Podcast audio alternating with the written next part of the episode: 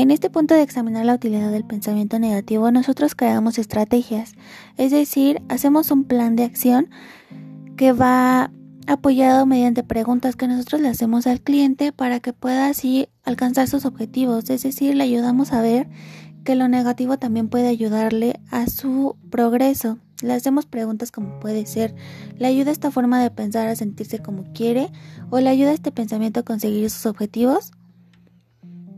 Es decir, analizamos los pros y los contras, lo que puede haber a corto o a largo plazo. Y así podremos nosotros llegar a nuestras metas.